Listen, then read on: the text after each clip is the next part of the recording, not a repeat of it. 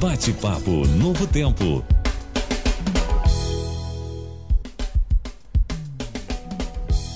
Olá para você que está participando aqui com a gente desse, dessa série muito legal sobre o projeto Quebrando o Silêncio, nesse bate-papo especial. Hoje nós estamos recebendo aqui o juiz Vanderlei Oliveira da Silva. Ele é juiz de direito titular da Terceira Vara da Infância e Juventude, membro da Comissão Interinstitucional da SINASE. É também faz parte do programa de proteção ao menor ameaçado de morte, faz parte da Comissão de Combate ao Trabalho Infantil, grupo de monitoramento do Sistema Penitenciário e Socioeducativo do Estado, é formador da Escola Judiciária do Pará e pós-graduado em Direitos Humanos e Responsabilidade Social e Cidadania Global. Nós estamos com o juiz Vanderlei Oliveira. Boa tarde. Hoje ele vai falar para a gente sobre dicas para auxiliar o agressor a quebrar o ciclo de violência. E você já sabe, nós temos também aqui a nossa moderadora, a professora Rejane Godinho, coordenadora do projeto Quebrando o Silêncio, aqui para o norte do Pará.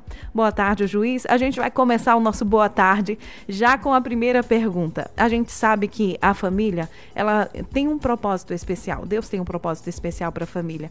Aí eu pergunto para o ouvinte e você comenta para mim essa reflexão. A sua família, querido ouvinte, é um lugar de refúgio ou um campo de batalha? Juiz, boa tarde. Boa tarde, boa tarde a todos os ouvintes da Rádio Novo Tempo.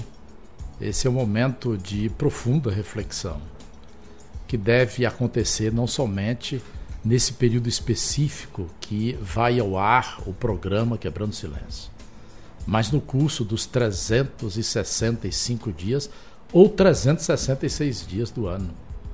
Porque este tipo de violência que tem sangrado os corações e os integrantes daquela que é conhecido como a célula principal da sociedade essa célula principal, ela não está apenas de acordo com a Bíblia, na visão bíblica, na visão filosófica, mas da visão do direito também.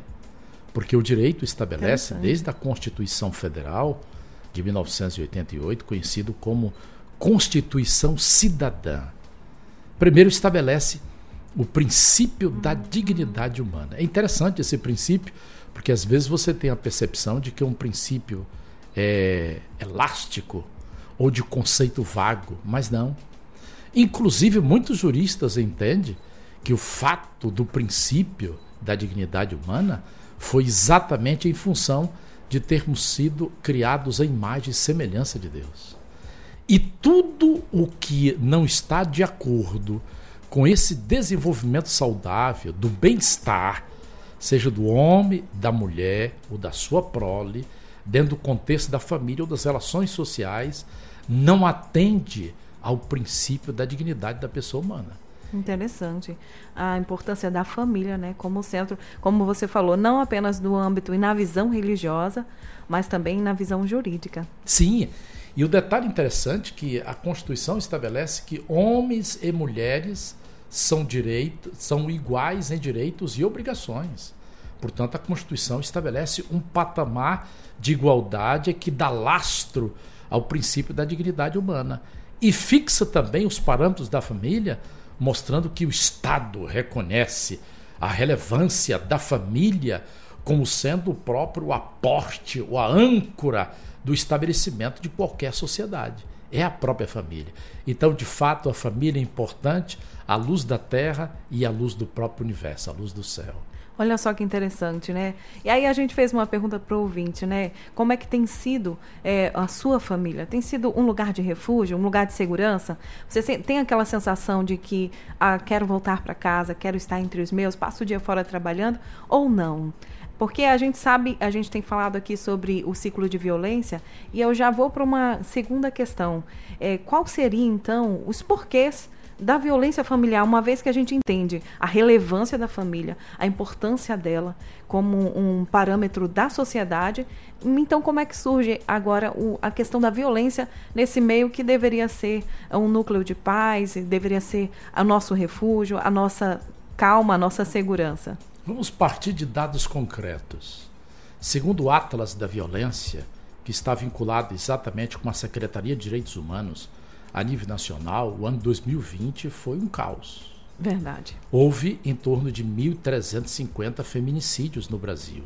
Só aquilo que chegou aos registros oficiais. Mas mais de 230 mil registros de agressões físicas cometidos contra os vulneráveis no eixo familiar. Então, a partir desses dados, você agora se questiona sobre os porquês da violência. Mas se o homem e a mulher, eles têm uma necessidade inata de conviverem dentro de um ciclo familiar para a sua satisfação, para a sua felicidade, para a sua alegria, por que então existe a violência como sendo aquela erva daninha? como sendo aquele ingrediente nocivo de destruição. Os estudos têm mostrado diversos aspectos. Por exemplo, nós vivemos em uma sociedade em que cultua a própria cultura da violência.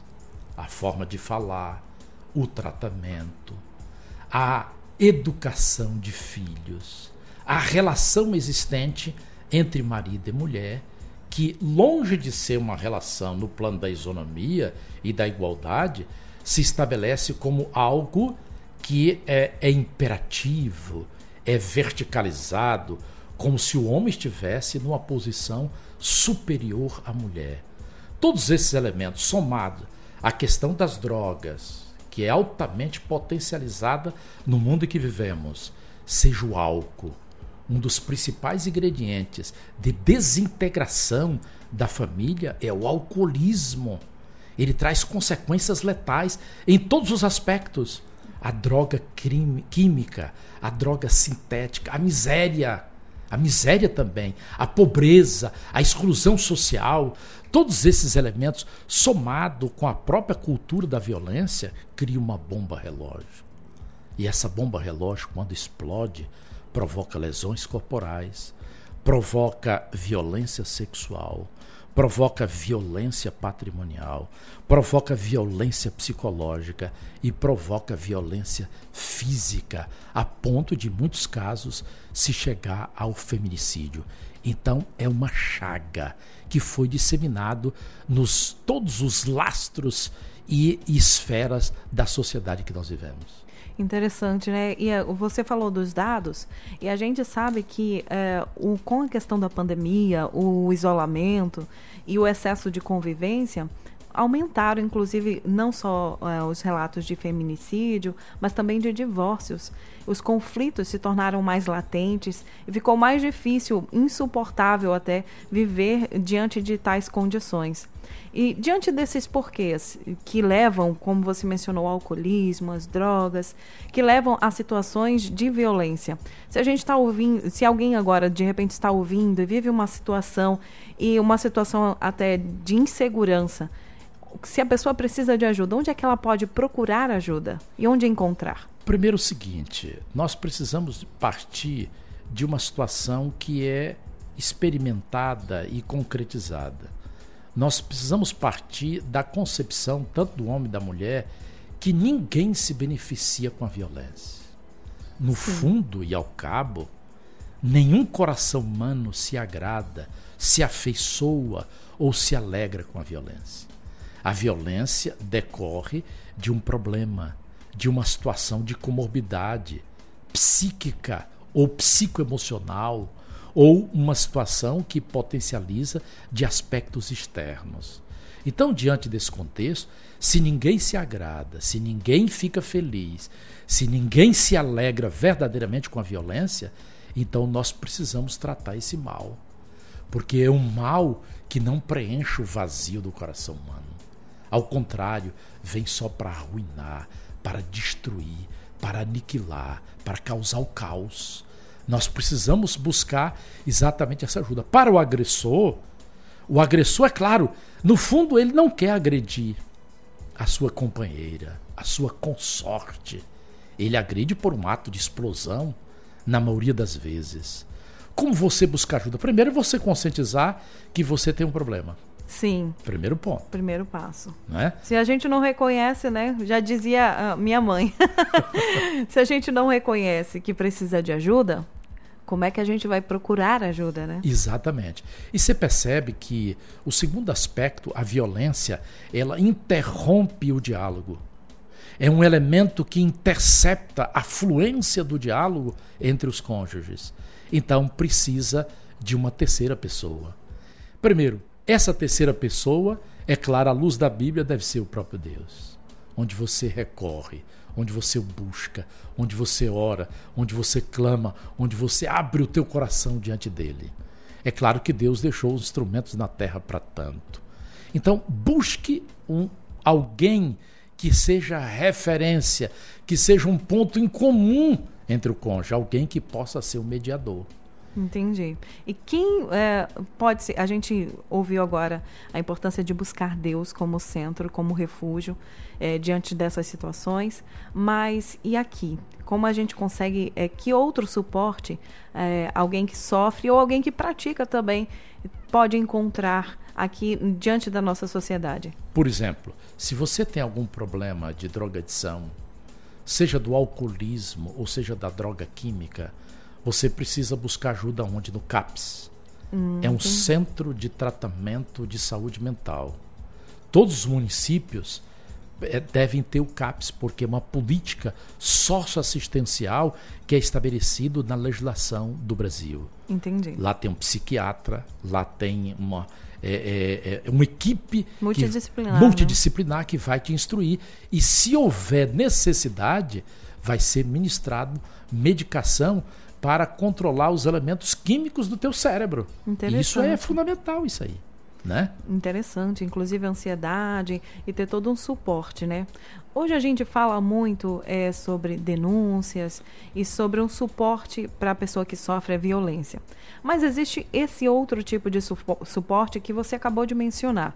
É o suporte para a pessoa que pratica a violência. Tem um dado interessante, viu? É, aqui mesmo em Belém do Pará, nós temos um projeto, um programa desenvolvido pela Defensoria Pública do Estado do Pará, que visa exatamente dar suporte no processo de reeducação e de restauração do agressor. Tem uma equipe multidisciplinar ali, formada por diversos profissionais, principalmente na área psicológica, que leva o agressor a fazer uma autorreflexão que o leva a ter a percepção de todos esses elementos que estão trazendo amargura e aspectos negativos para a sua vida. E aí é um tratamento é, interativo e também terapêutico, onde se reúne, como acontece com os AAs, que são os alcoólatras anônimos, ele se reúne né, periodicamente para expor a sua situação e visualizar na problemática ou na resolutividade de um para o outro a sua própria solução. O desejo de querer viver de maneira diferente, de maneira respeitosa, de maneira em cumplicidade e amor. Interessante. Sobre esses programas de recuperação e reeducação, é, a, a última pergunta que a gente tem a fazer agora, já encerrando esse nosso bate-papo de hoje, que falou sobre as dicas para auxiliar o agressor a quebrar o ciclo de violência. Em que consistem esses programas? Qual seria a base deles? Como é que eles costumam trabalhar? Primeiro, os programas eles são direcionados conforme a própria Lei Maria da Penha, a Lei 11.340-2006, estabeleceu no artigo 45 quando o agressor ele é responsabilizado, o juiz, ao constatar essa situação, à luz de um relatório avaliativo do caso específico, o juiz aplica esta medida terapêutica. É uma forma de medida protetiva também.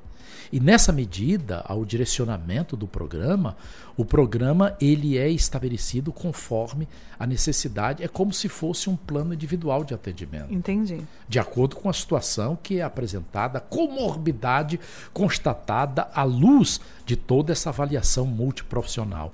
E a partir daí começa a haver os atendimentos específicos, individualizados e coletivos. E nesse atendimento, verificando a necessidade de se encaminhar para o CAPS, para tratamento de desdrogadição ou do alcoolismo, ou qualquer uma outra instituição ligada em sistema de rede, aquela equipe multiprofissional vai realizar. Então, consiste no tratamento psicológico, psicoemocional e relacional do agressor e tem surtido tremendos efeitos. É sobre isso que eu quero agora perguntar, já para finalizar e encerrar esse momento. É, muitas pessoas, diante de situações, por é, uma certa ignorância mesmo, acham, ah, não, não tem jeito. Não, não, olham para pessoas com esse perfil agressor e como se não tivesse jeito, como se não tivesse esperança. Você acabou de falar aí que é possível buscar tratamento, que é individualizado, é personalizado, mas é, é possível entender e olhar para o parceiro e ver que existe chance de recuperação? Primeiro, a violência ela é um processo de aprendizado que muitas vezes decorre de traumas ou da própria violência que o agressor sofreu ainda na primeira ou na segunda infância. Ele só reproduz. Exatamente. Se é um processo de aprendizado, então tem que ter o processo para desaprender. E olha, quando você analisa o próprio contexto da neurociência, quando apresenta a estrutura de plasticidade do nosso cérebro, a flexibilidade que o nosso cérebro, que foi criado pelo próprio Deus, que tem, e a capacidade de renovação, de superação. Então, se você realmente estiver num tratamento adequado, Claro, você é o próprio protagonista do processo de restauração. Você tem que buscar, tem que ser determinado, tem que querer, porque você sabe que o teu lar é um refúgio e deve ser um refúgio, não é um campo de batalha. E o teu querer, buscando esses recursos, certamente Deus vai te abençoar para você experimentar aquilo que Paulo diz, qual seja boa, agradável e perfeita vontade de Deus. Amém. A vontade de Deus, né?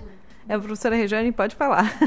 Então, no caso do agressor aceitar o tratamento, a família também precisa ser tratada, não é? Porque já que ele é o gerador de violência, seja física, seja verbal, a, a família acaba reagindo com violência, às vezes com medo, mas em alguns casos também reage com violência, né? Então, professora, nas práticas restaurativas, que hoje se realiza muito, inclusive é um programa estabelecido pelo Conselho Nacional de Justiça para todas as questões, principalmente decorrentes da violência doméstica e familiar, toda a família, a esposa, o agressor e os filhos precisam participar desses ciclos restaurativos em que todos precisam ser tratados. E tem uma coisa extraordinária em tudo isso aí. Só o fato de você ouvir o drama que o outro vive por causa da violência que você pratica, isso vem como um bálsamo para curar as tuas feridas, as tuas mazelas e toda essa semente nociva da violência que gera como usina dentro do teu cérebro, dentro do teu coração.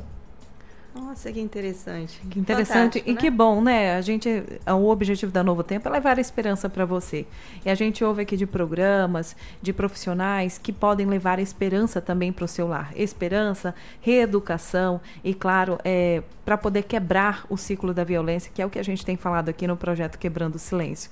Doutor Juiz Vanderlei Oliveira, muito obrigada pela sua participação. Estivemos aqui falando sobre dicas essenciais e que com certeza podem melhorar e trazer para o teu lar o objetivo, né? Que é que ele seja um lugar de refúgio, um lugar de paz. E agora a gente encerra esse momento especial. Agradeço muito a sua participação, sua presença aqui conosco, professora Rejane.